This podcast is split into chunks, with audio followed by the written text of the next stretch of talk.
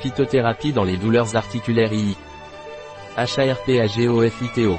L'Arpagophytum procumbens est largement utilisé pour ses propriétés antalgiques et anti-inflammatoires, antioxydantes et chondroprotectrices et les principales indications sont l'arthrose, les douleurs articulaires, l'arthrose, les lombalgies.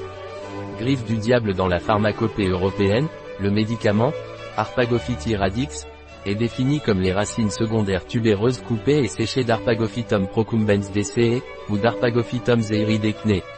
Il doit avoir au moins 1,2% d'arpagoside référé à la drogue sèche. La pharmacopée parle également de l'extrait sec d'arpagoside faisant référence à la drogue sèche. La pharmacopée parle également de l'extrait sec d'arpagophyto. Celui-ci doit contenir au moins 1,5% d'arpagocide. L'extrait sec est préparé dans de l'eau ou une solution hydroalcoolique. Dans notre pharmacie en ligne, vous pouvez trouver différentes griffes du diable en gélule, la griffe du diable de Nova Diet, en crème et gel de 100 ml ou des gels avec griffe du diable de 75 ml, par exemple, également en ampoule, en extrait. Mécanisme d'action des harpagocides, les harpagocides inhibent la COX-2 sans affecter la COX-1. Ils inhibent le TNF, facteur de nécrose tumorale, et l'IL-6, médiateur de la destruction du cartilage. Ils inhibent la PGE2. Précaution à prendre, la racine d'Arpagophyto a montré une très faible toxicité.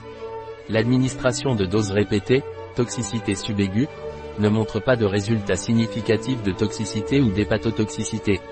Les tests de tolérance indiquent une faible incidence d'effets indésirables et ceux-ci sont légers, essentiellement gastro-intestinaux, effets laxatifs.